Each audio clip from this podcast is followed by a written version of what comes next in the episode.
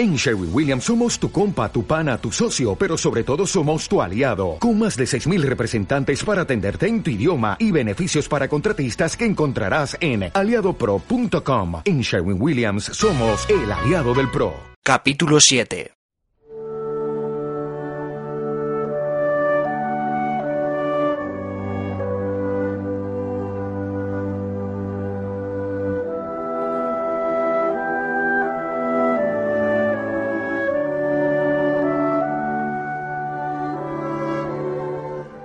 75.000 toneladas de peso muerto avanzando a través de la niebla, a la velocidad de 50 pies por segundo, se habían lanzado contra un témpano de hielo.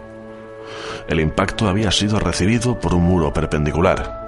La resistencia elástica de las chapas y los ramazones curvos se había sobrepuesto sin más daño a los pasajeros que una severa sacudida, y sin más daño al buque que una ligera deformación en la proa, y la muerte de un miembro de la guardia en la parte baja. El buque habría retrocedido y con su proa ligeramente hundida habría terminado el viaje a una velocidad reducida para ser reconstruido con el dinero del seguro y finalmente obtener un gran beneficio con la consecuente imagen de su invulnerabilidad.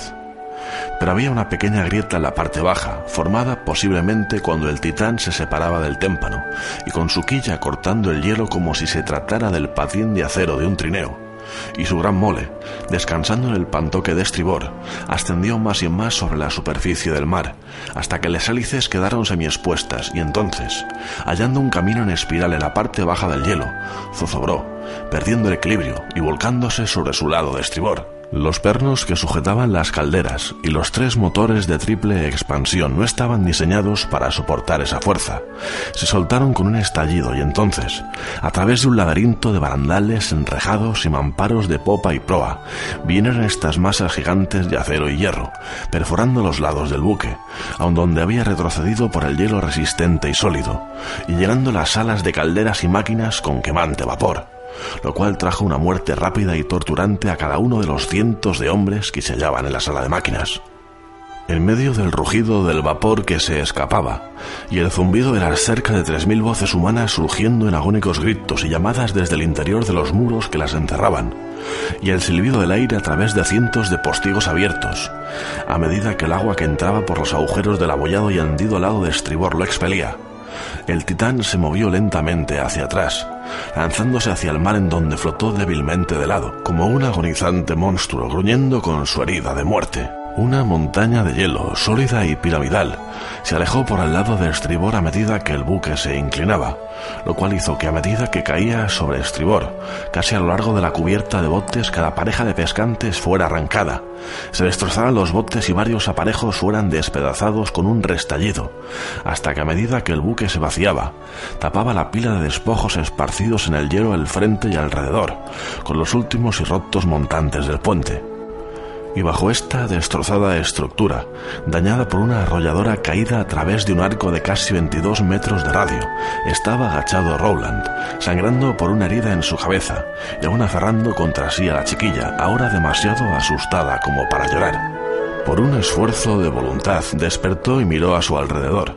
Ante su vista aún distorsionada y adaptada a distancias más cortas por el efecto de la droga que había tomado, el buque no era más que una mancha en la niebla iluminada por la luna. Aún creía poder ver hombres gateando y trabajando en los pescantes superiores, y en el bote más próximo, el número 24, parecía estar balanceándose por los aparejos. Entonces la niebla se disipó, aunque su posición era delatada por el rugido del vapor desde los pulmones de hierro del buque.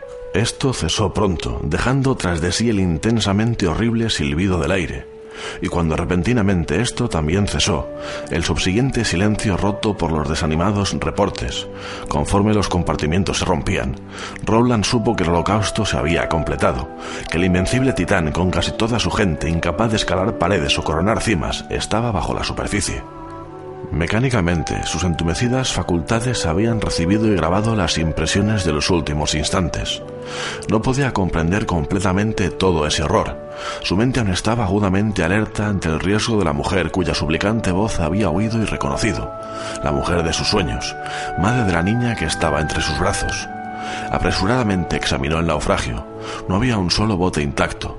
Arrastrándose hasta la superficie del agua, llamó con todo el poder de su debilitada voz a los posibles pero invisibles botes más allá de la niebla, llamándolos para que vinieran y salvaran a la niña, y buscaran a una mujer que había estado en la cubierta bajo el puente.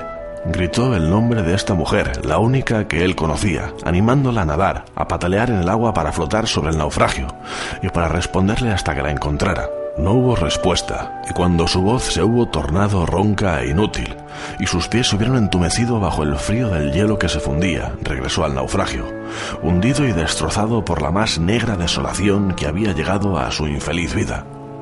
La chiquilla seguía llorando, y él trató de calmarla. Quiero a mi mamá. Calma, nena, calma. También yo la quiero, mucho más que el cielo, aunque creo que hay muy buenas probabilidades. ¿Tienes frío, chiquilla? Iremos adentro y haré una casa para nosotros. Se quitó el abrigo y con él envolvió tiernamente a la niña con una advertencia. No te asustes ahora. La puso en el rincón del puente que descansaba en su lado frontal. Tan pronto como lo hizo, la botella de whisky cayó del bolsillo. Parecía haber pasado una eternidad desde que él la hubiera encontrado allí, y le costó un enorme esfuerzo de razonamiento antes de recordar todo su significado. Entonces la levantó para lanzarla bajo el hielo inclinado, pero se detuvo. La conservaré puede ser seguro en pequeñas cantidades, y lo necesitaremos en este hielo. La puso en un rincón. Entonces, removiendo la lona de uno de los botes naufragados, la colgó sobre el lado abierto y al final del puente. Se arrastró entre ellos y se puso un abrigo, diseñado para un hombre más alto, y abotonándolo alrededor de él y de la niña, se acostó sobre el duro maderamen.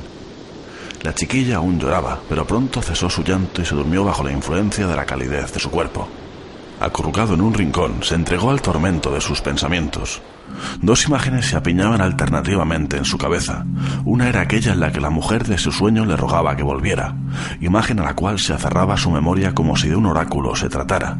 En la otra la mujer yacía fría y muerta, a varias brazas de profundidad en el mar.